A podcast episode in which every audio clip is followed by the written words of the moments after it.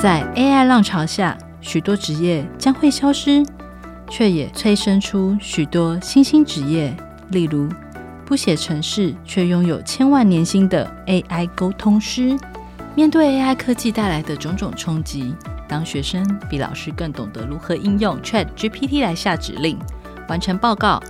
你是否好奇，同时也觉得焦虑？究竟孩子还需要培养什么样的能力，才不会轻易的被 AI 取代呢？亲子天下与翻转教育策划了 ChatGPT 影响大未来系列线上论坛，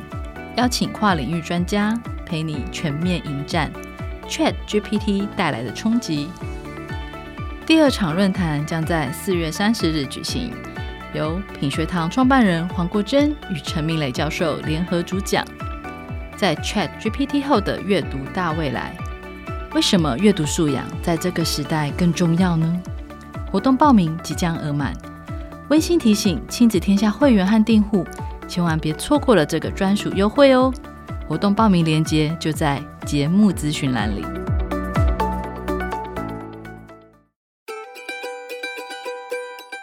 欢迎光临十分钟书房，精选书中智慧，成就更好的自己。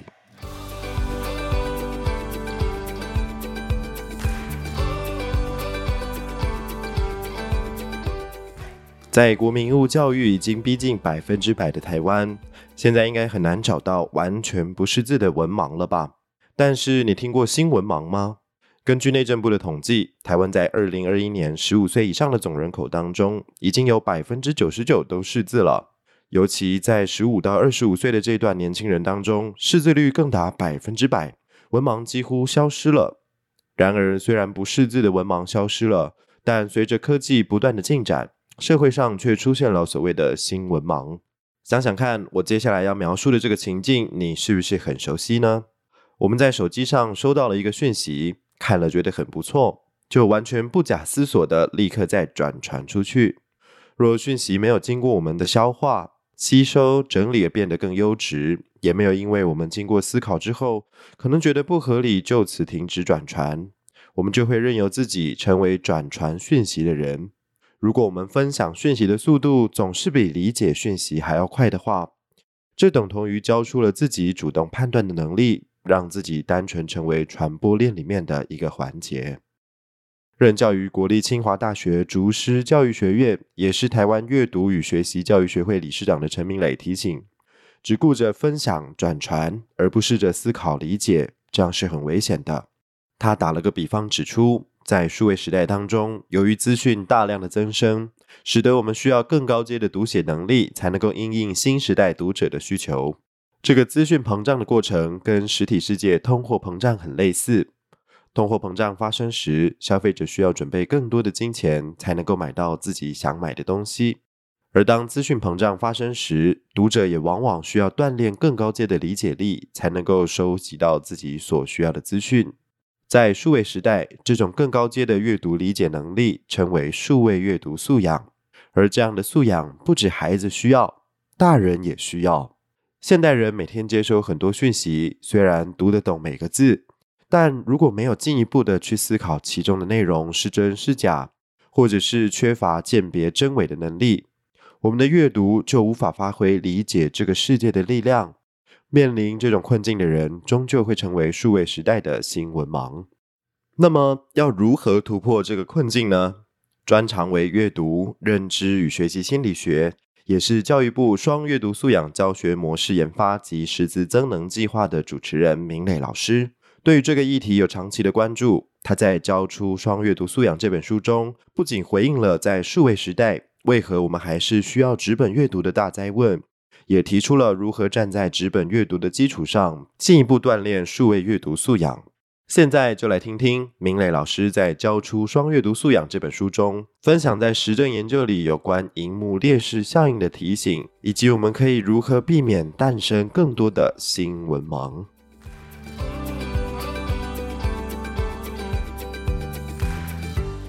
有些人会好奇，是不是只要连上网路就能够有效学习呢？是不是有了电子书就可以抛开纸本书呢？一群学者在二零一八年之后陆续发表了论文，针对过去做的实证研究，比较了数位阅读与纸本阅读的读者，想知道究竟哪一种读者会表现得更好。经过统计，以结果来说，如果阅读同样的素材，纸本阅读者的理解速度在更多的时候会高于利用数位载具的读者。学者们发现，当我们在进行数位阅读的时候，的确会受到载具荧幕的影响而浅尝即止，并且称此为荧幕劣势效应。从演化的脉络来说，我们的大脑似乎还是比较擅长纸本阅读，在阅读纸本的时候理解更为深刻。或许也可以说，接受研究测试的大学生及成年人，相对于数位阅读，他们比较能够掌握阅读纸本的策略。那么，如果将测试者的年龄下修，测试出生后就接触 3C 的这群数位原住民，情况又会如何呢？结果发现，纸本阅读和数位阅读的差距确实缩小了，但是纸本阅读还是略居上风。虽然纸本阅读仍有好处，却挡不住数位阅读的潮流。因为如今我们已生活在两者并存的世界，大多数人若对纸本书的内容有困惑，很自然就会拿起手机查一下，为心里的疑问寻找解答。在网络上看到有人推荐好书，透过几个按键就能够直通网络书店，将纸本书买回家慢慢细读。另一方面，探索数位世界也伴随着某些风险，包括容易接触到假讯息、容易上瘾等。那么，该如何面对这样子的情势呢？作为在教学现场的老师，我们既无法舍弃纸本，也无法忽视丰富的数位内容，同时又希望学生能够避开数位世界的危害。此时此刻，我们需要学会的就是双阅读素养的教学。综整前面提到的几个研究，都提出一个共通的看法：如果先培养学生纸本阅读的能力，协助他们从基础阅读进化到深度阅读，并且将这种能力有效地延伸到数位阅读，来帮助孩子兼具纸本与数位阅读的双重素养。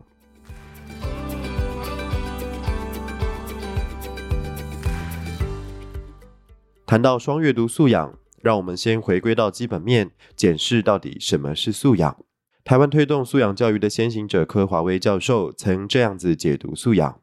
素养是什么呢？素养是以读写算为基础的能力，目的在确保个人得以继续学习、发展知识与能力，以达到个人目标，并参与公民社会。在一九四五年，联合国教科文组织成立的时候，就曾宣誓要以教育和素养为基本人权，帮助世界上各地的人们得以生活、学习和创新。而阅读正是一种跨学科的核心素养。透过阅读，可以培养人们的自学能力，进一步去分享知识和观点，最后能够主动贡献自己的能力，参与公民社会。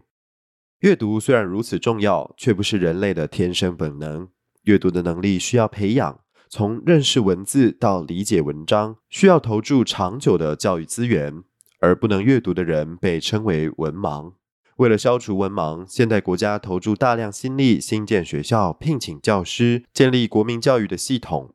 而依照联合国重新定义的文盲标准，除了不识字的人之外，无法使用三 C 设备和网络来学习沟通的人，则被称为数位新文盲。新文盲不分老少，不论是对父母或老师来说，我们现在每天综合接触纸本和数位的内容，阅读量确实远超于以往。对大人来说，要让自己不沦陷成为新文盲，方法其实很简单，那就是每当有个讯息送到自己眼前的时候，进一步先去想。这个讯息跟我之前知道的有没有不同？举例来说，很多大人手机会收到来自四面八方的各种讯息，有时候乍看那个讯息，我们心里就会受到影响。这个时候，只要停下来多想一想，这个讯息我本来知不知道呢？这是新的，或者是只是换句话说呢？一旦停下来思考，如果发现，嗯，他又推播了一个相同的东西给我，就可以拒绝点阅。当你拒绝过一次之后，演算法就会知道无法再给你这样子的内容。也有的时候，我们的手机上会出现过去从来没有看过的全新内容与知识。这个时候要问自己的是：写这个讯息的人想要影响我什么？一旦提出这样子的问题，就可以进一步探讨作者的意图，进而做出判断，决定要接受还是拒绝这样子的内容。总之，大人在忙碌的生活里，如果能懂得辨识内容是否重复，并且了解作者的写作意图，就能避免成为这个时代的新闻盲了。以上内容出自《教出双阅读素养》，作者为陈明磊、邱美珍，由亲子天下出版。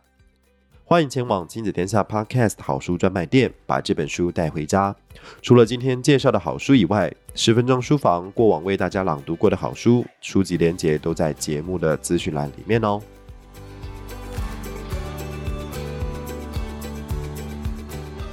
亲子天下 Podcast 周一到周六谈教育、聊生活，开启美好新关系。欢迎订阅收听 Apple Podcast 和 Spotify，给我们五星赞一下，也欢迎在许愿池留言回馈。我是说书人文贤，我们下次见。